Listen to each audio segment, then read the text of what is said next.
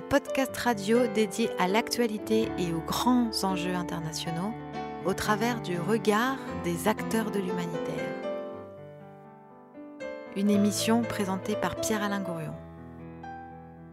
Bonjour à tous, euh, une nouvelle émission Human avec euh, aujourd'hui un entretien avec euh, l'une des vice-présidentes de la métropole. Elle s'appelle Hélène Dromain, la voici. Bonjour Hélène Dromain. Bonjour à tous. Merci d'être avec nous. Merci de votre invitation. Voilà, vous êtes Hélène Dromain, vice-présidente de la métropole. Euh, chargé de la coopération euh, européenne et internationale et du tourisme. Effectivement, c'est ça. Jusque-là, je n'ai pas dit de bêtises. Pas du tout. Bon. Moi non plus, notez-le. est-ce qu'un entretien comme ça, tranquille, euh, par rapport à votre, à votre parcours, est quelque chose qui, où je vais pendant une heure parler avec quelqu'un, qu'est-ce que ça vous fait comme effet? Ah oui, c'est le gros stress. Oui, non, je, plaisante, je plaisante. Non, mais effectivement, euh, c'est en fait, je le vois un peu comme une respiration parce que j'ai rien préparé. Euh, je vais vous répondre euh, comme si je parlais à un copain, voilà, qu'on se croise. Qu'est-ce que tu deviens Voilà, je, me, je, le vois de cette façon-là. Et puis, bah, on verra.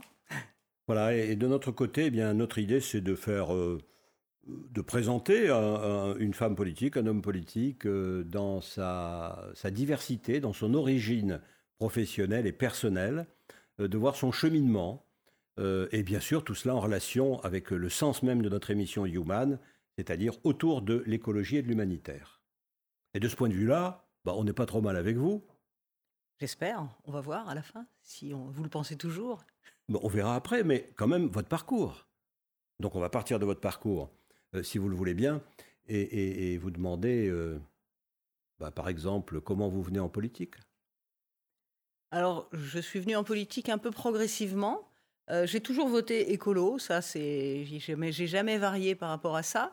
j'ai été assez militante dans des associations, dans des, des structures comme ça. Lesquelles, par exemple? Par exemple, quand je suis arrivée à Francheville, je suis arrivée dans la région lyonnaise en 2001. Euh, il y avait une association qui s'appelle la sauvegarde de la vallée de Francheville qui défendait la vallée, donc je suis partie avec eux. Et voilà, c'était une façon de défendre les choses. Après, on a eu une structure qui luttait contre le projet de, périphérique euh, qui euh, était totalement archaïque et hors du temps. Donc j'ai aussi été associée à cette association. Enfin, c'était un, un, regroupement d'associations qui s'appelait Stop au Top. Euh, Donc là, on parle du périphérique ouest, de la région lyonnaise, de Lyon, de la métropole de Lyon. Rebaptisé Anneau des Sciences, parce que c'est quand même beaucoup plus joli et beaucoup plus sexy que périphérique euh, ouest. Bon, Anneau des Sciences, c'est mieux que périphérique, on va le dire. Ouais. Mais vous, vous étiez opposé à ça, en tant qu'écolo Oui, complètement. En tant que verte C'est ça. Alors, je n'étais pas forcément adhérente euh, d'un parti. Je votais toujours pour, le, en gros, les Verts, quoi. mais je n'étais pas forcément adhérente. Après, c'est venu progressivement. Euh, euh, je me suis présentée aux élections municipales à Francheville euh, dans l'équipe du maire de l'époque qui était un peu pluridisciplinaire, enfin plutôt socialiste.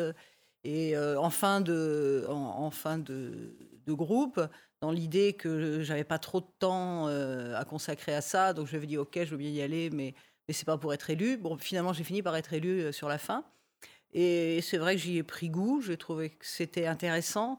Je pense qu'on se pose tous la question de savoir, euh, à partir du moment où on a des convictions, euh, soit on fait confiance en ceux qui agissent, mais moi, c'est pas mon tempérament, et je me suis dit, euh, agissons directement. Faut, voilà, il faut prendre part au, combat. On fait confiance ou on est dans la défiance Aussi. Parce qu'on est beaucoup dans la défiance aujourd'hui. Mais moi, je ne fais pas partie des gens qui considèrent que les politiques sont tous achetés qu'on peut pas leur faire confiance. Euh, je pense qu'il y a beaucoup de gens, surtout dans les dans les municipalités, les conseillers municipaux, c'est pas des gens qui font ça pour faire carrière. C'est des gens qui sont vraiment convaincus, euh, qui ont vraiment une vision euh, collective. Et je peux vous dire que ça prend beaucoup de temps, ça prend beaucoup sur sa vie privée. Donc c'est un réel engagement. Donc j'ai pas du, en tout cas au niveau des conseillers municipaux, j'ai absolument pas de doute sur le fait que les gens qui font de la politique, si on peut appeler ça des gens qui font de la politique, le font vraiment de manière sincère et euh, dans le but, dans l'intérêt général. Après, ils peuvent avoir des visions différentes de celles que j'ai, mais je ne je mets, pas trop de doutes sur, sur l'arrière-pensée. Vous considérez que globalement, les, hommes et les femmes politiques de ce pays ne sont pas particulièrement pourris, ne sont pas particulièrement à honnir, ne sont pas particulièrement à critiquer, pas plus que les autres ou pas plus que dans d'autres métiers, c'est ça? Ça dépend euh, un peu à quel niveau. Euh, effectivement, sur les municipalités, euh, j'ai aucun doute. après, c'est vrai que les, élus, les, présidents de conseils régionaux, les députés, les, les ministres, c'est autre chose. Quoi. Et moi qui suis élu depuis deux ans à la métropole de Lyon, alors que j'avais, en dehors de ce mandat municipal, quasiment pas fait de politique, je vois bien comment euh, on passe de, de, n'importe qui à, à quelqu'un et comment ça peut éventuellement monter à la tête. C'est-à-dire que concrètement, vous avez vu des individus, hommes ou femmes, on ne va pas les nommer bien entendu, euh, euh, qui sont monsieur ou madame tout le monde, et puis qui tout d'un coup ont la tête qui bouillonne un peu, ils se prennent la tête, je ne sais pas comment on dit, c'est ça? Oui, c'est un peu ça. Moi, Après, les autres, je ne vais pas forcément parler pour les autres, mais moi, j'ai bien vu qu'il y a des gens qui avaient des attitudes différentes par rapport à moi que ce que je connaissais auparavant. Simplement d'être accueillis euh, un peu de manière, je ne vais pas dire servile, mais euh, on, voilà, on, nous attend, on nous. Euh, une fois, je suis allé à une réunion, c'était à l'Intercontinental, et c'était très drôle parce qu'il pleuvait des, des, trompes d'eau, et c'était une réunion qui était organisée par la métropole, donc j'étais un petit peu le, la, maître d'œuvre. Et quand je suis arrivé avec ma, grande cape de pluie et mon vélo à la main, j'ai eu un, monsieur qui m'a dit euh, Je vais m'occuper de votre vélo. Donc je lui ai dit Vous êtes un, vélo turier, sans doute.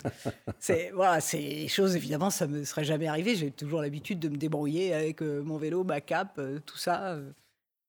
Est-ce que vous êtes sensible à la flatterie? Alors, j'espère pas trop. Je pense que je me rends compte de ces choses-là. J'essaye d'ailleurs souvent de le prendre avec humour de dire, euh, de faire des petites remarques pour euh, dédramatiser tout ça. Euh, je ne sais pas si ça tombe bien ou pas, mais en tout cas, j'essaye de faire ça. après, c'est sûr qu'en politique, de la flatterie, il y en a beaucoup. je pense que plus on monte, plus il y a de ça tout autour. Et, j'imagine la, solitude que ça doit être d'être au plus haut niveau pour faire la différence entre un flatteur et quelqu'un de sincère. Comment s'en préserver? En conservant dans son entourage des gens euh, imputrescibles, qui, euh, dont on sait que quoi qu'il arrive, ils nous diront euh, non, mais là, attention, là, là, tu déconnes. Quoi. Oui, mais ça veut dire des gens très proches, ça veut dire son petit, son petit monde juste autour de soi, et puis ça veut dire qu'on s'enferme aussi dans un entre-soi. non, ça c'est juste le paratonnerre, je dirais, par rapport au fait de, d'être trop dans la, dans la flatterie, la flagornerie ou la manipulation aussi. Hein. Bien sûr. mais ça ne veut pas forcément dire qu'on reste entre soi, parce qu'au contraire, de toute façon, il faut euh, dialoguer avec un maximum de monde. Euh, c'est fondamental, ça.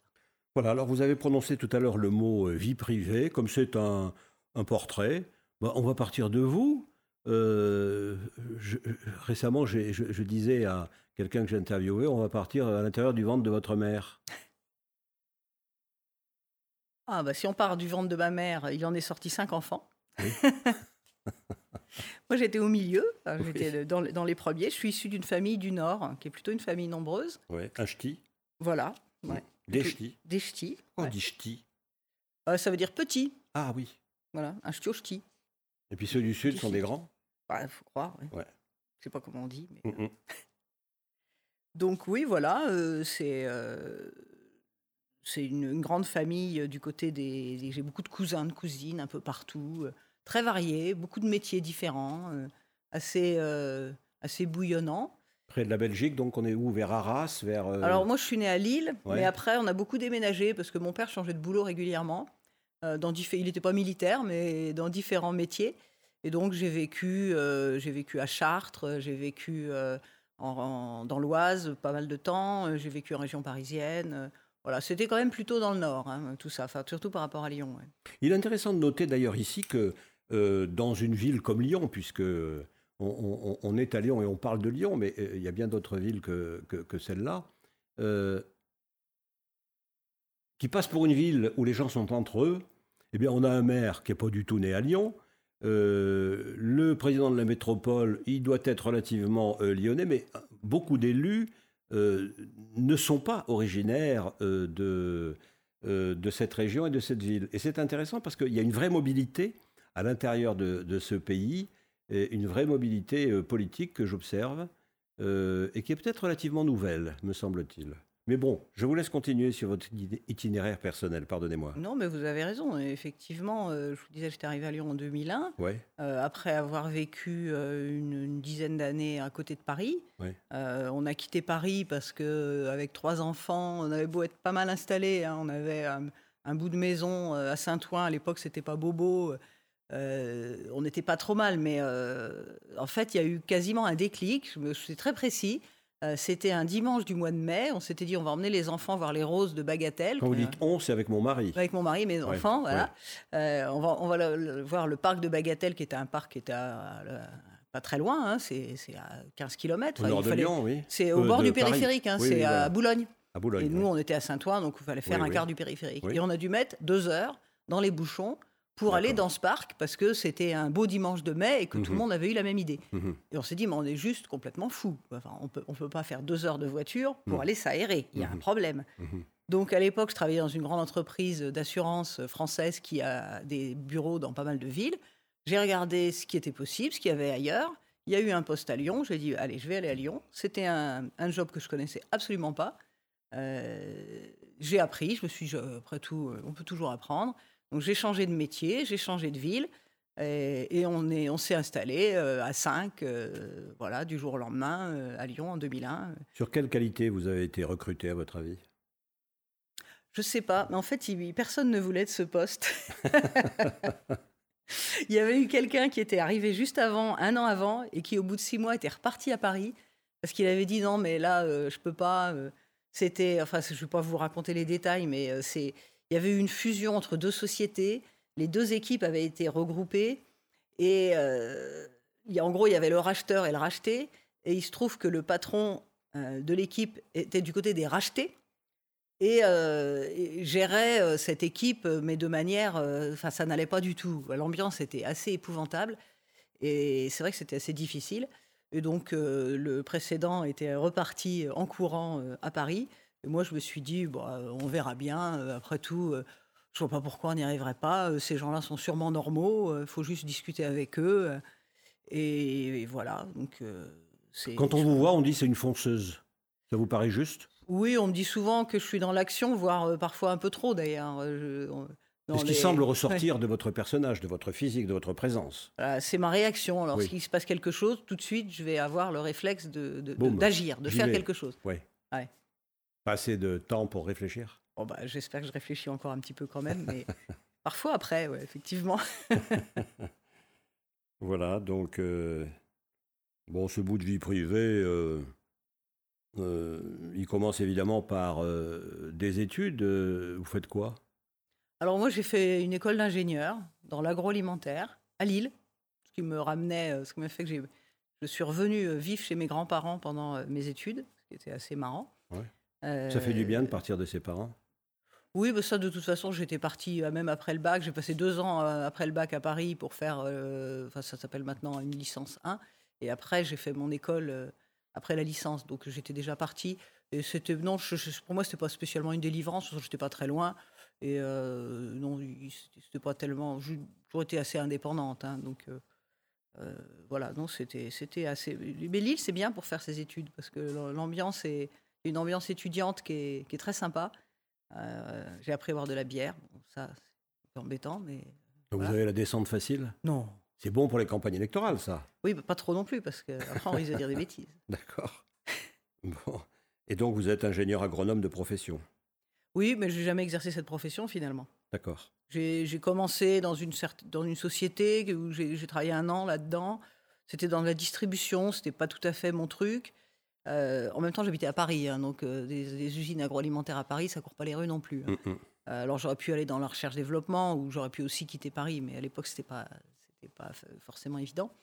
Et donc après, j'ai fait une, reconversion entre quelque sorte en allant dans l'assurance où ils recrutaient des ingénieurs. Donc ça ne me serait pas venu à l'idée de faire ingénieur dans l'assurance. Et finalement, bah, je me suis bien plu. Bon, au départ, je m'occupais de l'industrie agroalimentaire. Et pourquoi est-ce que les, compagnies d'assurance recrutent des ingénieurs? Ça leur sert à quoi? C'est pour faire de la prévention sur les risques d'incendie, d'événements naturels, de tout ça. D'accord. Donc comme, enfin, en fait, on va voir les clients on visite les usines et puis on regarde quels sont les risques principaux euh, et ce qu'il faut faire pour les prévenir. Et Faire puis la prévention permet de diminuer les risques, donc de diminuer les coûts d'assurance, etc. Oui, c'est ça. Et puis c'est aussi de voir si on peut assurer ou pas. il faut que l'assureur sache ce qu'il assure. Si le bien est assurable et quels sont les risques qu'il encourt, etc. C'est ça. Après, il y a quelqu'un d'autre qui va tarifer, qui va dire à combien c'est assurable, mais euh, il n'est pas forcément capable de dire que je sais pas, tel procédé de fabrication est plus ou moins risqué qu'un autre. Euh, si euh, stocker des palettes à 5 mètres de haut, c'est plus grave qu'à 3 mètres de haut, des, choses comme ça. Hum, hum. Alors, ce qui était marrant, c'est que moi, j'étais la première femme ingénieure préventionniste d'une compagnie française. C'était, on peut la nommer, non? Oui, si on veut, c'est l'UAP, personne ne connaît. Euh, ça bah, n'existe plus depuis comment personne connaît? Oui, je, je fais offense à votre âge, vous vous connaissez. Mais... Merci. Désolé. mais effectivement, ouais, ça, ça n'existe plus. Mais c'était une, grande compagnie. Et c'était drôle parce que ça, ça, donne mon âge hein, quand même. Hein, tant pis pour la. Oui, pour bah, tiens, je hein, vous le demande. C'est pas très grave. Est-ce que vous le dites? Oui, oh, bah, j'ai 58 je sais pas, ans. Enlever, 10 ans si vous voulez. Euh, voilà, c'est ça. J'ai 85 ans à l'envers. 85 à l'envers, d'accord. Comprenne qui pourra. Ok.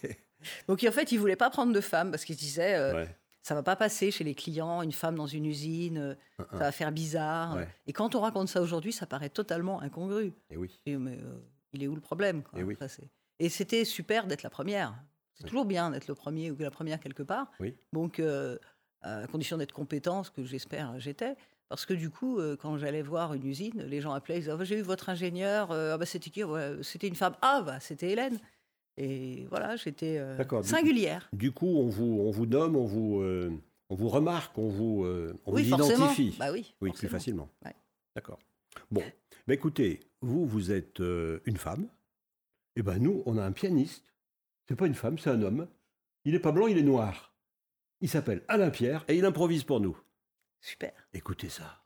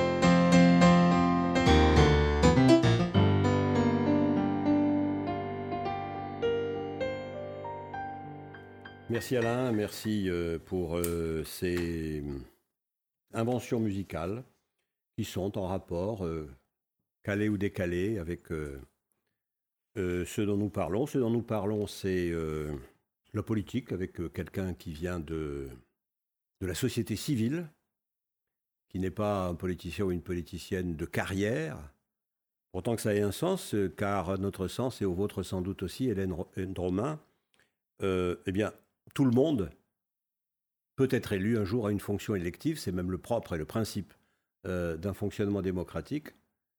Euh, et, voilà, et vous êtes cet exemple, et on prend cet exemple euh, de, cheminement politique comme pour dire aux gens qui nous écoutent et aux plus jeunes d'entre eux, bah, allez-y, engagez-vous dans ce que vous voulez. Allez à droite, allez à gauche, allez au centre, c'est pas notre souci.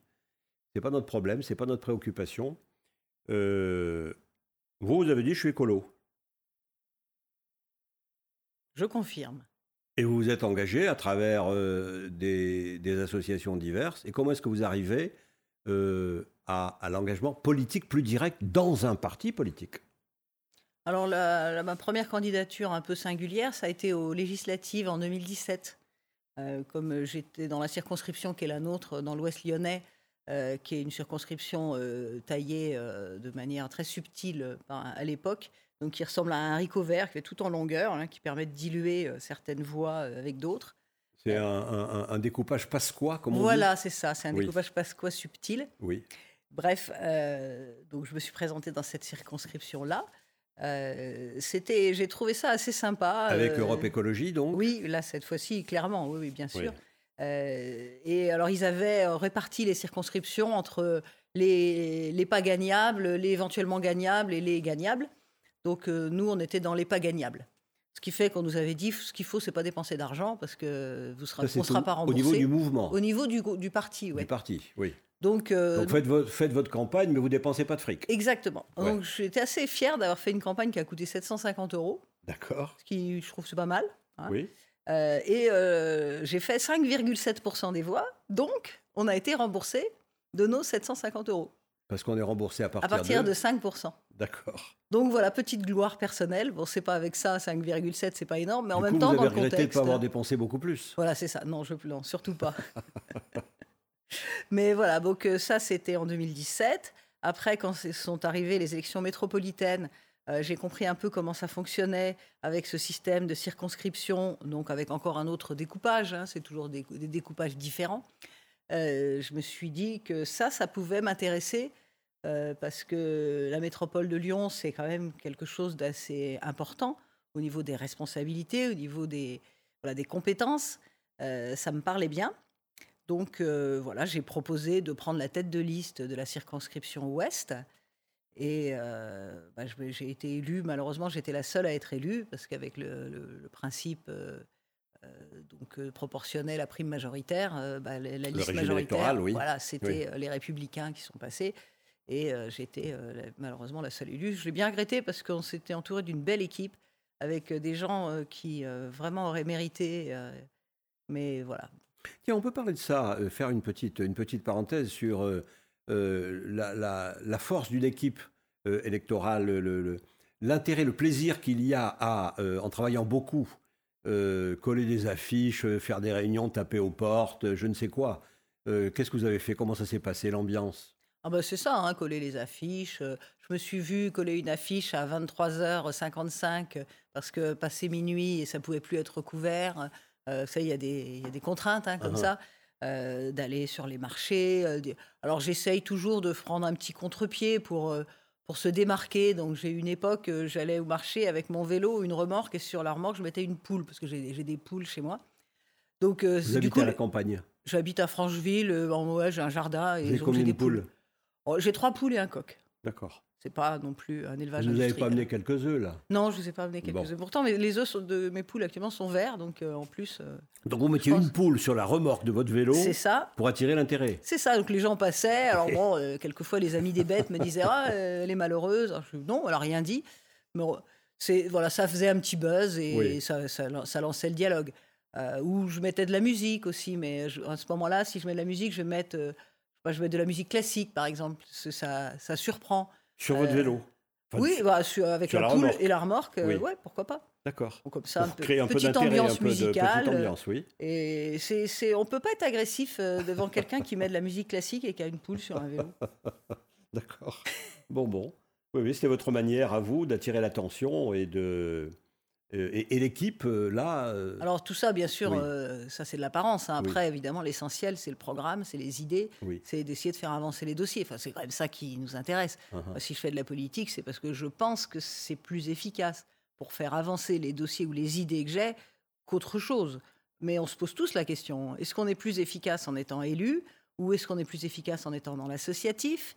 Euh, y a être activiste dans une association, euh, ça marche aussi. Hein et euh, la question, je me la pose toujours d'ailleurs. Peut-être qu'à l'issue de mon mandat, je me dirais bah, c'est bien, j'ai essayé ça, j'ai fait des choses, je suis contente, mais euh, je vais aller maintenant plutôt du côté de l'associatif parce que ça peut-être ça marchera mieux, je ne sais pas, mais la, question peut se poser. Ce qui est sûr, c'est que moi, ce que je ne conçois pas, c'est de se plaindre et de ne rien faire. Si on trouve que la situation n'est pas celle qu'elle devrait être, alors il faut, il faut agir, mais il ne faut pas compter sur les autres. Et, c'est à la portée de tout le monde. Tout le monde peut s'engager dans une certaine proportion. Euh, être conseiller municipal, ça prend pas énormément de temps. Après, bah, on peut être engagé, euh, on peut être parent d'élève, on peut être. ce que j'ai remarqué, c'est que c'était toujours les mêmes qui faisaient tout. Il y a aussi peut-être ceux qui, euh, comment dire, n'ont pas soit les moyens intellectuels, l'envie, le goût, soit les moyens économiques où, la pression économique est telle euh, que ça étouffe leur, euh, leur, euh, leur capacité d'initiative C'est une question que je vous pose. Ah bah c'est sûr, c'est une très bonne question parce que ça pose aussi la question du coup de la représentativité. Parce que s'ils ne sont élus que des gens qui ont des métiers qui peuvent leur permettre de dégager du temps. Voilà, vous, vous aviez un bon job, vous étiez bien payé. J'ai regardé la déclaration que vous avez dû faire à la haute autorité qui, qui, qui contrôle. Bon, vous aviez une belle situation. Ah oui, oui j'ai toujours, parce que je continue à travailler en plus. Et vous continuez à travailler Donc. La moitié du temps quand même. Euh, bon, donc financièrement, ça va. Ah oui, oui, non, mais bien sûr. D'ailleurs, l'assurance, euh, de ce côté-là, euh, c'est quand même un secteur d'activité qui est assez privilégié, hein, j'en ai bien conscience. Vous conseillez aux jeunes d'y aller? Ah oui, complètement. Oui. D'ailleurs, dans ma société actuellement, je, recrute et, et, on a un peu de mal à recruter, alors que c'est c'est quand même des jobs qui sont intéressants, qui sont très variés, qui ne sont pas spécialement euh, contraignants. Eh ben, dites-nous en quoi euh, l'assurance est intéressante, parce que je ne suis pas sûr que les jeunes comprennent que l'assurance, soit quelque chose d'intéressant. Bah, moi, j'ai toujours été dans l'assurance des entreprises. Donc, euh, ce que j'avais comme matière, c'était le monde économique, c'est toutes les entreprises. Donc, c'est passionnant, parce que vous avez, on vous pose une question, à votre avis, est-ce que c'est, est-ce qu'on peut assurer quelqu'un qui vient d'inventer, je ne sais pas, tel remède euh, médical, euh, mais qui est expérimental. Donc on peut se dire, bah, euh, faut voir. je vais demander à un expert ou à un pharmacien qui me dise si ça présente un risque.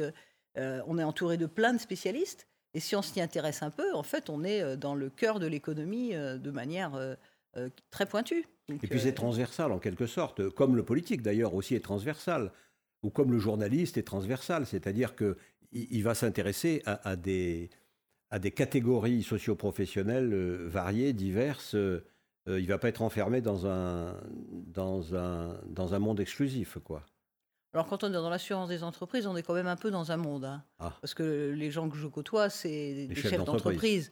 Euh, c'est bon. Comment vous les trouvez, tiens, les chefs d'entreprise français? Quand je leur dis que je suis élu écologiste, c'est souvent assez drôle. Oui, ça fait quoi? C'est alors, bah, ils sont souvent surpris. Euh, ça, voilà, ça choque un peu. Uh-huh. Euh, mais euh, je, je, joue là-dessus aussi. Hein. du coup, je lance le dialogue. Qu'est-ce que vous en pensez? Alors, ils me disent tous nous, on est pour la transition écologique. tout le monde est écologique. De toute façon. mais, mais, après, il y a un mais. Oui. Mais il ne faut pas non plus brusquer les gens. vous comprenez Il y a des choses qu'on ne peut pas faire. mais je, pense que c'est important de dialoguer avec eux et puis de, de leur de voir les obstacles, les vrais obstacles, et puis ceux qui n'en sont pas forcément.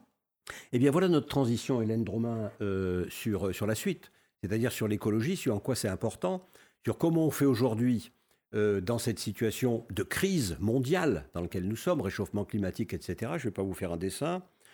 comment on fait pour réagir à sa place individuelle, à des places collectives associatives, à une place collective, euh, euh, évidemment, euh, politique, et entre autres, dans une grande métropole française, 1,2 ou 3 ou 4 millions d'habitants, et qu'on est en charge des affaires. Qu'est-ce qu'on fait? Qu'est-ce qu'on peut faire? Et où est la limite de la capacité d'agir? Alors je pense qu'il y a deux limites.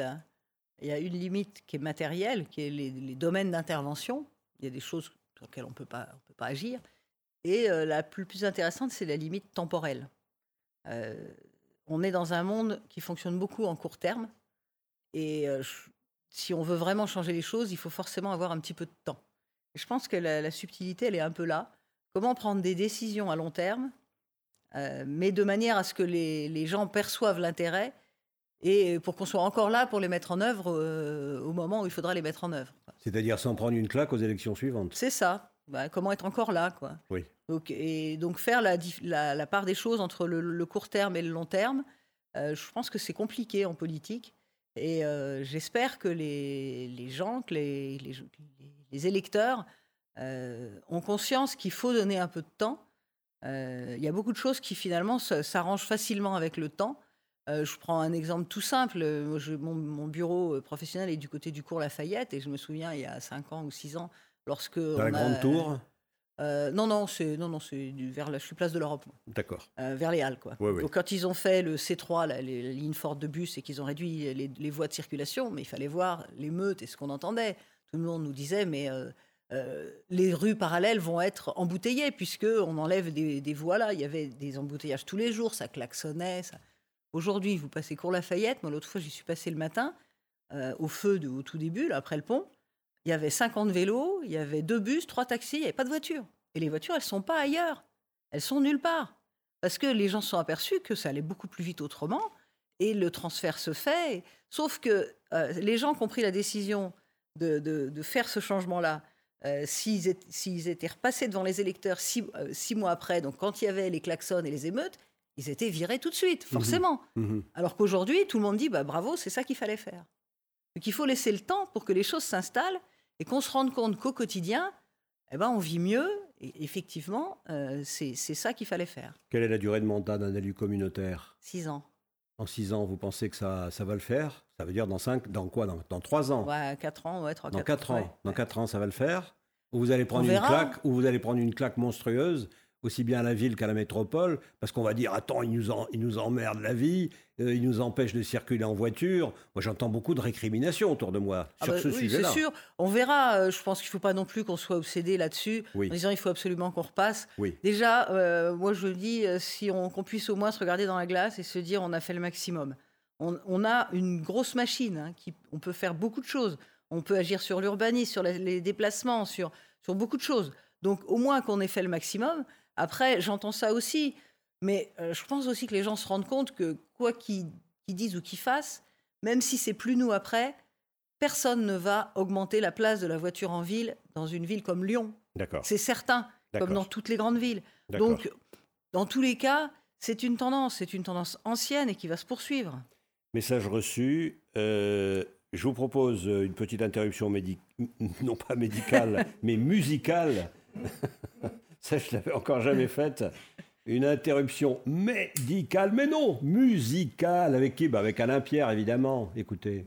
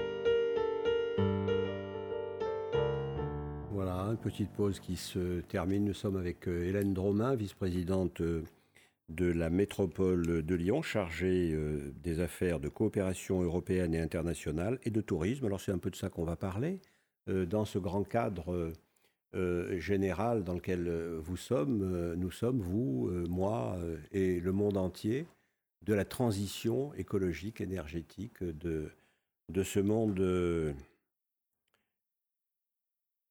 violent, difficile, qui nous ménage sans doute des avenirs pas très roses. Et là, au milieu, il faut garder de l'optimisme et il faut garder le sens de l'action. Et comment on fait euh, pour euh, garder cet optimisme et ce sens de l'action sur ces deux terrains que vous occupez à la métropole de Lyon, euh, qui sont d'une part le tourisme, mais vous en avez déjà pas mal parlé dans la presse.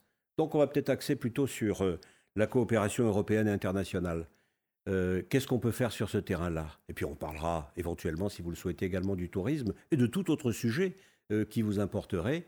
Euh, dans le cadre de votre euh, mandat, euh, voilà, qu'on a balisé. Il vous reste 4 ans. C'est ça. Pour être réélu ou pour être dégagé? On verra. Et vous dites c'est pas grave euh, Je dis pas c'est pas grave parce que ça voudrait dire que je ne suis pas impliqué. Donc j'ai évidemment envie qu'on réussisse. Mais c'est pas, c'est les électeurs qui vont décider. Je suis convaincu qu'on fait, en tout cas, on fait les choses avec conviction, avec cœur. Euh, on a des moyens d'agir euh, sur pas mal de, choses.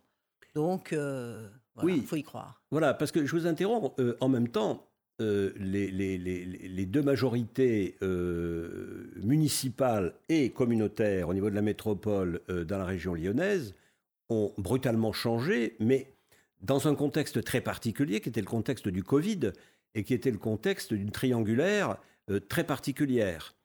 Euh, et on a vu lors des dernières élections, en particulier l'élection présidentielle, eh bien que euh, on ne retrouvait pas ce mouvement qui avait semblé euh, être significatif en faveur des candidats écolos qu'on ne retrouvait pas au niveau de la présidentielle, parce que le candidat de l'écologie, il fait un misérable... Ah ouais, c'est sûr. 5%. Mais je pense que c'est vraiment l'élection présidentielle qui est singulière. Mais comment vous comprenez que euh, le, candidat euh, écolo euh, qui fait 5%, il n'est pas plus mauvais qu'un autre, ce candidat, il n'était pas plus mauvais qu'un autre, alors que c'est un intérêt prioritaire de l'aveu même des Français dans les sondages On est là dans une... Ah ben c'est sûr, c'est très paradoxal. je pense qu'il y a eu beaucoup d'effets de vote utile par rapport à, Mélenchon. Hein. C'est, je connais beaucoup d'écologistes qui m'ont dit, euh, effectivement, moi je suis, voire même des adhérents des Verts, hein, qui ont dit, euh, étant donné que notre candidat n'a aucune chance, euh, ce qui revient à donner le, tout pouvoir au sondage, hein, alors je vais voter par celui qui en a un petit peu. Mais il aurait suffi que Yannick Jadot, à un moment, passe à 8-9%, un petit peu au-dessus, et on aurait eu l'effet dans, l'autre sens, et les gens se seraient dit, ah bah lui, il peut passer, et donc vote utile, donc, euh, je ne pense pas que ça soit signe que nos idées. Je suis persuadée que nos, idées euh, sont quasiment, euh, même sont majoritaires dans le pays. Tout le monde, tout le monde a des enfants. Tous les gens qui ont des enfants veulent un monde meilleur pour leurs enfants. On, sait bien qu'on ne peut pas continuer comme ça. Il y a les manifs climat. c'est vraiment une priorité le climat. la biodiversité aussi, c'est essentiel. Euh, vous avez vu comme moi que quand on fait un trajet sur l'autoroute en été, maintenant on nettoie plus les pare-brises. Hein, c'est, J'ai pas compris, c'est les pare-brises quoi bah, Il n'y a plus d'insectes. Ah oui, il n'y a plus d'insectes. Alors qu'avant, au bout de deux heures, on était obligé de s'arrêter pour euh, frotter, pour enlever tous les insectes qu'il y avait sur le. Voilà, donc il n'y a plus d'insectes, il n'y a plus d'oiseaux, euh, il n'y a plus de pollinisateurs. Enfin, c'est la, perte de la biodiversité, c'est. Et, les jeunes en ont conscience et ils nous, ils nous, ils nous interrogent en permanence. Ils disent Mais qu'est-ce que vous faites? Quel est le monde que vous nous laissez? Donc, tout le monde a bien ça en tête. Après, effectivement, il faut convertir ça politiquement. Alors, une des réponses, c'est que la présidentielle, c'est pas une élection pour nous. En même temps, c'est un passage obligé, mais euh, parce que les, écologistes ont, intrinsèquement un fonctionnement collectif. Et euh, incarner avec une seule tête, un chef, euh, c'est pas notre truc. Nous, on débat, on, travaille ensemble, on, est capable de prendre des décisions et on sait qu'on a quand même des chefs, hein, mais euh, c'est pas notre modèle. Donc, euh, donc, voilà, mais après, je suis pas plus inquiète que ça sur les prochaines élections. Hein. La, présidentielle, c'est une chose, après, on verra les autres. Hein. Voilà, alors redescendons d'un cran, atterrissons à la métropole de Lyon. Et voyons ce que, euh, quand on est en charge eh bien, par exemple, de la, de la coopération européenne et internationale, qu'est-ce qu'on peut faire et quelles sont les limites de l'action possible? Qu'est-ce qu'on a comme budget? Sur l'international, ce n'était pas un virage à 180 degrés. Hein. On, était sur une tendance qui, qui nous allait déjà assez bien. juste, il y avait une coopération avec une vingtaine de villes donc qui étaient des villes partenaires de la ville de Lyon, de la métropole de Lyon.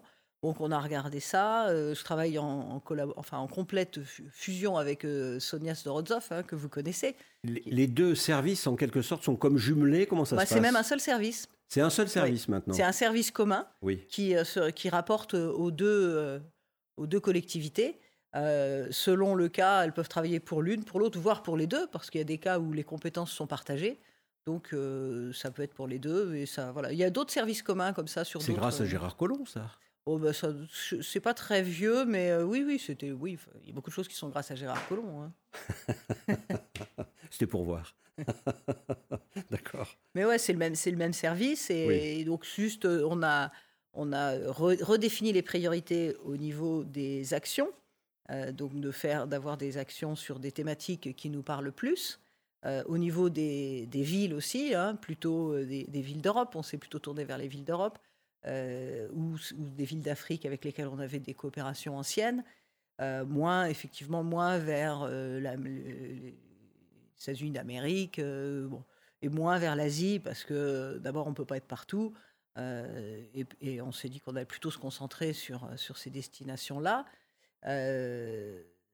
on a revu pas mal euh, donc les thématiques. Ça sera des sujets qui nous concernent plus, les déchets, le, transport. Euh, et on est aussi très attaché à la réciprocité. C'est-à-dire qu'on passe, on, passe, des accords de collaboration et de coopération euh, avec des villes ou des régions étrangères, enfin des villes ou des métropoles ailleurs en Europe, peu importe. Vous nous, vous indiquerez peut-être les pays, les pays les plus que vous avez ciblés dans l'histoire les plus importants sur des thématiques comme les transports, vous disiez C'est ça. Euh, les, déchets, la nature en ville, la jeunesse, euh, euh, l'insertion professionnelle. voilà, Qu'est-ce qui se fait ailleurs? Qu'est-ce qui se fait ailleurs et, comment on peut, en travaillant ensemble, s'améliorer mutuellement? L'important, c'est aussi la réciprocité. C'est pas nous qui allons expliquer aux, villes, je sais pas, une, une, ville africaine, comment elle doit s'organiser. C'est on, leur dit, on peut leur dire voilà notre expérience, mais euh, vous, vous faites comment? Et puis peut-être qu'on va aussi tirer profit de leurs expériences. Euh, je, pense, je, pense, par exemple sur les déchets. Pendant longtemps, euh, en Afrique, ils n'avaient pas de déchets parce que la, la, moindre casserole, elle va être transformée en passoire si elle est percée. Bah, ils, ont des tas d'ingéniosité pour tout réemployer, réutiliser. ils sont meilleurs que nous. Ils jettent moins. Ils jettent moins, oui. Et ils sont, ils sont aussi plus autosuffisants. Ils font euh, la partie dans l'alimentation euh, quotidienne, euh, même dans les, capitales, il y a beaucoup, de produits qui viennent de moins loin que ce qu'on a chez nous. Mhm. Donc il y, a des choses à, échanger, des, choses à tirer profit aussi de ce côté-là. Donc c'est vraiment un travail collectif. et alors j'en ai, ça fait deux ans que je suis là, donc j'en ai rencontré, j'en ai rencontré certains, mais j'ai pas encore vu tout le monde. Et c'est intéressant, c'est très passionnant de rencontrer, par exemple, j'ai vu en début d'année le maire de Porto Novo, au Bénin, euh, qui, nous explique comment il peut faire avec le, petit budget qu'il a euh, pour gérer sa ville, euh, avec la conscience qu'ils doivent en fait assumer les conséquences de notre mode de vie. Le réchauffement climatique, ils l'ont compris. Hein. Mais maintenant, eux, à eux de s'adapter. C'est du mode de vie, vous voulez dire occidental. Voilà, c'est ça. Bien sûr. Bien sûr. Voilà. Donc, en gros, sur euh, la coopération européenne et internationale, vous avez repris l'existant en arrivant au pouvoir à la métropole sans changer radicalement les choses. Pas radicalement, mais on a changé quand même fortement les choses. On changé quoi Déjà, on passe, on passe pas notre temps à faire le tour du monde. Oui. Hein, on, avant, limite les déplacements. Ils se baladaient un peu avant, ils prenaient l'avion, tout ça? Ah bah, enfin, Nous, en plus, on a eu le Covid qui nous a bien freiné de ce côté-là, donc même si ça nous avait effleuré l'esprit, c'était sans objet. Oui. Mais euh, oui, euh, il y avait beaucoup de déplacements, puis il y avait, je pense, une vision un peu différente sur l'aspect économique. Là, là, il y a vraiment une différence. C'est qu'auparavant, l'idée était que la métropole Lyon peut être un vecteur pour les entreprises de Lyon pour se développer à l'international. Et donc, on faisait des, visites, des charters avec des chefs d'entreprise. Et puis on allait vendre du lion à Canton, Shanghai, dans le monde entier. Avec les rails à l'époque, etc. Oui. Avec, voilà. Donc, nous, on considère que, que les entreprises lyonnaises se vendent à l'export, à l'export créent des implantations à l'étranger, très bien qu'elles le fassent mais on considère que ce n'est pas, pas la mission que nous ont confiée les Grands Lyonnais. Les Grands Lyonnais comptent sur nous pour qu'ils vivent mieux dans la métropole, qu'ils aient les équipements qui vont bien, les écoles qui, respirent un bon air. Euh, mais euh, le fait que l'entreprise du coin ait une usine euh, à l'autre bout du monde, ça leur change pas leur vie, ça leur crée pas d'emploi, ça sert pas à grand chose. C'est du entre guillemets rayonnement. Pour moi, on n'a pas besoin d'aller plus loin que ça. C'était très bien de le faire à une époque. Aujourd'hui, ce n'est pas nécessaire. Donc, on, laisse d'autres structures s'occuper de ça. Euh, je la CCI, par exemple. Euh, la Chambre de commerce et d'industrie, oui. Voilà. Euh, là, c'est sa mission. Euh, mais nous, on n'a pas vocation à, aller sur ce terrain-là. Et vous allez aller sur quel terrain plutôt, donc? Bah, Sur bah, les, sujets que je vous disais tout à l'heure, les thématiques que je vous disais tout à l'heure, et, les, et, les, échanges alors, avec les villes européennes ça sera plutôt sur euh, la façon dont la ville s'est adaptée euh, à, je sais pas, comment euh, réduire la place de la voiture. On a fait pas mal de benchmark, pas vraiment de mots en français. comparatif. Vous dites tout ce que c'est. Vous êtes une femme d'entreprise. Benchmark, c'est une espèce d'étude de concurrence, quoi, on va dire. Voir ce que font les autres. Mmh Donc on l'a fait sur la thématique du vélo. On est allé voir pas mal de. Vous êtes allé voir où? Euh, alors, euh, pas forcément euh, personnellement. Non, non, non, mais, non, mais le service, peu importe, oui. bah, Copenhague, Amsterdam, Oslo, pour voir comment ils se. Et dans ce cas-là, les échanges sont uniquement entre politiques ou également avec des administratifs des différents services? Non, il y a les deux, oui. Il faut aussi qu'il y ait les services. Voilà, sinon ça eux suit qui pas. la continuité. Et oui. Ah, oui, oui bah, c'est important. Voilà. Mais voilà, le, sur, le, sur les mobilités, on a eu, on a eu des échanges là-dessus.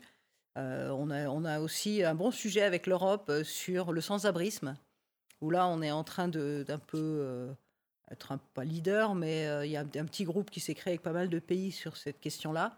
Et on est assez moteur pour voir de quelle manière les grandes métropoles comme la métropole de Lyon peuvent lutter contre le sans-abrisme. Comment on fait? Eh, eh, bah, Ça, on n'a pas encore la réponse comme ça, d'un claquement de, claquement de doigts. Bien sûr. Mais on suit quel chemin? Déjà, on, commence par euh, poser les choses, euh, analyser le problème euh, à la source, sachant qu'en plus, nous, à la métropole, on n'est pas en charge de, des réfugiés. on est en charge des mineurs non accompagnés seulement. Et rien que ça, déjà, on essaye de gérer ça. Mais avec des, de trouver des solutions d'hébergement. je ne sais pas si vous avez suivi l'histoire des tiny houses qui sont des, logements euh, un peu dignes euh, qu'on a mis à, disposition de, familles. Euh, voilà, essayer de, gérer ça de manière vraiment chirurgicale, en fait, sur le terrain. dialoguer, on compte beaucoup sur les associations qui sont là-dedans. Hein, c'est sur, sur toutes les structures qui travaillent sur ces sujets-là. et voilà, on n'a pas encore malheureusement la recette miracle, euh, sur cette thématique-là. Mais euh, Parce que c'est une thématique qui nécessairement euh, va s'alourdir avec les années, avec, avec l'évolution climatique, avec les mouvements divers et variés de guerre ici et là. ça ne va pas décroître. c'est sûr que si on craint des réfugiés climatiques, je pense que ça va venir, il va falloir aborder sérieusement le problème. Mais le problème à la source, c'est le logement, c'est la construction de logement, c'est aussi le, coût du logement. C'est un tout. Hein. D'ailleurs, c'est la question du sans-abrisme, elle est prise en main par euh, Renaud Père, chez nous, qui, est euh, chargé du logement. C'est logique. Bien sûr. Voilà, donc pas de recette miracle, mais des avancées, des modifications euh, relativement légères en matière de, coopération, mais quand même euh, significatif, c'est ce que vous exprimez. Pour l'instant, on a commencé par un observatoire. Ouais. C'est déjà ça. Parce que, en fait, pour l'instant, il n'y avait rien. Donc, un observatoire du sans-abrisme au niveau européen. Voilà, on, a, on, a, avancé sur ce point-là. Ça peut paraître largement insuffisant, surtout pour ceux qui sont dans la rue, mais euh, c'est une étape. Et les associations avec lesquelles vous, vous, travaillez sont des associations plutôt importantes, plutôt petites, plutôt. Euh, oui, il y a de tout. Avec tout le monde? Oui. Pas d'exclusive non. Ceux qui sont très militants c'est pas la- on- ce qu'on regarde, c'est c'est la façon dont ils travaillent. hein. Ceux qui vont, par les- exemple, euh, aller chercher du squat, comment vous faites? Comment vous gérez ça? Là, ça sort un peu de mes domaines de compétences. Non, non, certes. Donc je ne sais pas exactement. Il faudra Mais- poser la question à Renaud Père. Mais euh, je n'ai pas entendu dire qu'il y avait. euh, Alors après, il peut y avoir, bien sûr, hein, la différence, euh, surtout quand on a été soi-même militant et qu'on devient élu, Oui, euh, parfois on est obligé de changer de posture. et oui. Euh, ça, c'est le réalisme. euh, euh, parce que c'est normal, chacun est dans son rôle. Le, le militant, il ne faut pas qu'il nuance. Ah Oui, qu'il enfin, si chacun est dans son rôle et si quand je suis dans l'opposition et quand je suis militant, je dis une chose et puis je deviens élu et je dis le contraire Ah, parce qu'il y a le réalités qui sont là, ça va pas non plus. Ah bah non, il ne s'agit pas de dire le contraire. Mais il s'agit euh, de pe- peut-être pas aller à, à 100% dans ce que demande le militant parce que juste euh, on a des, des- des moyens financiers limités ou des capacités limitées de- de- d'expliquer les choses. Mais euh, ben non, sinon là si on fait Oui, mais ça, cette si distorsion, cette distorsion entre, entre l'envie euh, du militant, son- sa, demande, sa réclamation, sa protestation, euh, et le réalisme de celui qui, qui est aux affaires, parce qu'il a cherché à être aux affaires, cette distorsion, est-ce qu'elle n'est pas à la base, justement, de la désaffection de nos citoyens à la politique? C'est possible. C'est possible. En même temps, euh, je ne sais pas quelle est la solution parce que de toute façon, on a toujours des moyens limités et on doit toujours faire des choix. Gouverner, c'est choisir. euh, donc, euh, on, aura, on a toujours des, des arbitrages à faire. Euh, le tout est de, au moins de, le faire en conscience, d'expliquer les choses et de pas se déjuger, de pas, de pas se contredire mais d'expliquer aux militants, ben, on, a, bien compris ce que tu disais, on va le faire, mais on va peut-être pas le faire en un an, on va le faire en trois ans ou en cinq ans. Celui- il n'a pas forcément envie d'entendre ça, mais euh, Parce que le militant, il peut répondre, mais tu le feras jamais. oui, il peut, bien sûr, mais euh, euh, il faut, faut avancer euh, pas à pas. Le réalisme. Oui, parce que là, on- de toute façon, on ne peut pas inventer, on peut pas accélérer le temps et on peut pas non plus inventer des moyens qu'on n'a pas. On a pas mal de moyens à la métropole, hein, mais Votre budget, par exemple? c'est euh, 3 milliards 8. Ça, c'est le budget global de la métropole? Ouais. Et le budget de votre délégation? Alors, il n'y a pas vraiment un budget de la délégation, donc je ne peux pas vous répondre exactement. Euh, déjà, sur le tourisme, c'est à C'est part. disséminé. Sur- euh, oui, c'est- il y, en a- il y en a un peu partout. Par exemple, sur l'Europe, Mhm. euh, on a un service qui est assez étoffé, qui est d'ailleurs super compétent. On a même quelqu'un à Bruxelles en permanence. Leur boulot, c'est d'aller trouver des, des- des projets dans lesquels on puisse rentrer et qui nous permettent de- de- d'avoir des financements ou de- d'avoir aussi des, des- Donc des financements communautaires affectés à la métropole Voilà, de Lyon. Oui. ou des projets qui sont communs avec d'autres villes. Oui. Ça, on aime bien ça. Oui. Parce que aussi, on s'enrichit mutuellement. Oui. Donc là, ils peuvent nous dire, bah là, on a, il y a en ce moment un projet sur. C'est semble-t-il d'ailleurs un choix européen euh, que l'on retrouve à notre niveau quand on euh, sollicite des subventions. Euh, associations qui fabriquent de la radio et de la télévision, euh, on nous dit ah mais associez-vous avec d'autres. Ouais. Et finalement c'est vrai que c'est pas mal parce que ça nous oblige à nous ouvrir à d'autres structures et on apprend à travailler un peu différemment. Même si que- parfois c'est un peu compliqué. C'est vrai que l'Europe aime bien ça, qu'on Ouais. s'associe. euh. Ouais. Et pareil, dans la coopération internationale, euh, euh, je parlais de, de Porto Novo tout à l'heure. euh, la- la- le pro- à Porto Novo, on travaille aussi avec la communauté de Cergy-Pontoise, euh, qui, est, qui est plus petite que nous en dimension, mais c'est pas la même nature de collectivité. Et euh, c'était très intéressant d'être là-bas en même temps qu'eux, parce que bah, on, s'est aperçu qu'on n'avait pas forcément exactement la même vision, et, on s'enrichit euh, mutuellement. Donc c'est très bien ça. Il y a des contacts entre métropoles euh, importantes, Marseille, etc., euh, entre vous euh, pour, euh, pour faire des, comparaisons justement de gestion des territoires, etc. Oui, oui, il y, a- il y a beaucoup de réseaux. hein. Il y, a des- il y a des réseaux français. Il y a, par exemple, France Urbaine, c'est un réseau qui est important, Oui. euh, qui euh, relie les, les différents élus locaux entre eux avec euh, des groupes de travail. Donc, il y en a un sur le tourisme, il y en a sur l'Europe. a- Donc là, ça nous apporte beaucoup. Après, on a des réseaux européens aussi, éventuellement des réseaux européens thématiques. Euh, par exemple, il y a un réseau sur la lumière, les villes liées à la lumière. Mhm, mhm. Euh, Il y a des réseaux sur la gastronomie, sur, euh, sur la soie aussi, parce qu'on veut faire de Lyon une capitale de la soie. Enfin, c'est Lyon est une capitale de la soie. Donc, euh, capitaliser là-dessus, aussi bien du point de vue touristique, une de mes casquettes, que du point de vue économique, comment aider les entreprises qui travaillent autour de la soie, que du point de vue culturel aussi. C'est historique. C'est quoi la soie pour Lyon Les canuts, toutes les histoires. c'est un exemple. Et le rapport avec la Chine, etc. etc. Alors, bah, effectivement, il n'y a pas que la Chine hein, dans la soie. Hein. Il y a aussi le Brésil, il y a aussi. il, y a, pas mal d'autres producteurs, mais oui, il y a des relations avec la Chine. C'est une relation historique ancienne de Lyon avec la Chine. Ouais. Le tourisme? Ah, Le tourisme. Alors, Parce qu'il nous reste. Euh, pas longtemps. Pas longtemps. Il nous reste quelques minutes. Eh ben, le tourisme, euh, là aussi, euh, on a été impacté par la crise Covid, évidemment. Donc, la décision qu'on a prise, c'est de, bah, de, discuter avec les gens. On a utilisé le temps pour, pour monter ensemble un projet collectif. Et donc, en, gros, en un an, on a rédigé avec les professionnels du tourisme le schéma de développement du tourisme responsable. C'est un grand mot, mais c'est comment on voit le tourisme dans les années à venir et comment on va le faire ensemble. Et... Vous avez saisi l'opportunité du Covid où on était enfermé, mais on pouvait faire de la visioconférence pour dire on se met en relation avec les pros du tourisme. Exactement. Et on voit comment on fait. C'est ça. Et en quoi nous, on peut impulser des politiques qui nous paraissent cohérentes avec notre programme. C'est ça. C'est juste Oui, c'est ça. Et on s'est aperçu qu'on était déjà assez en phase. Hein. Oui. Ils avaient bien compris que les touristes demandent aujourd'hui autre chose que simplement aller prendre des photos devant un beau monument, uh-huh. mais vivre quelque chose. Euh, aussi avoir bonne conscience, hein, se dire qu'on n'a pas trop d'impact carbone, euh, donc jouer sur déjà Vous quel touriste de la bonne conscience si on veut. Hein? Bah, oui, parce que quand, si un, touriste qui vient à Lyon pendant une semaine se dit euh, effectivement, je suis venu en voiture, j'ai fait 4 heures de voiture, mais je suis resté une semaine. Et puis, une fois que j'étais à Lyon, je me suis plus déplacé qu'en vélo parce que j'ai trouvé un loueur de vélo super bien. Euh, et j'ai tout fait à pied, parce qu'on peut tout faire à pied hein, dans le, quand on reste dans le centre. Euh, bah, on, se sent mieux, il se sent mieux. Donc, il, a de la bonne conscience. Mais c'est pas un mauvais compte. Hein.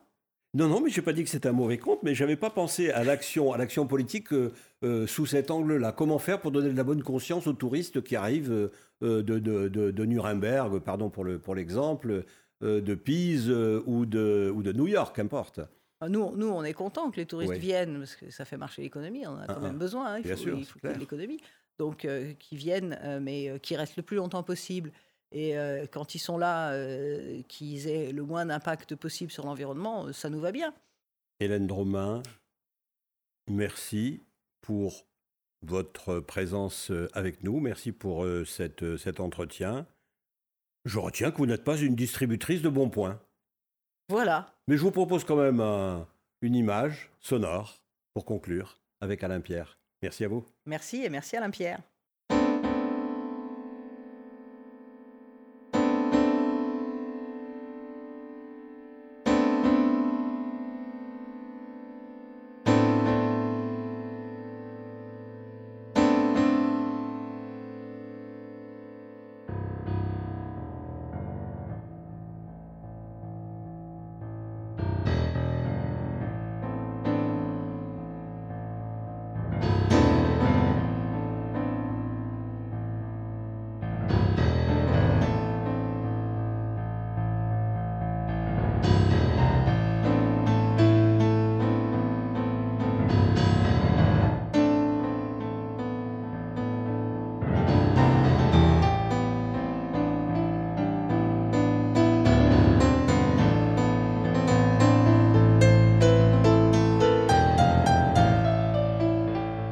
Un podcast radio dédié à l'actualité et aux grands enjeux internationaux au travers du regard des acteurs de l'humanitaire.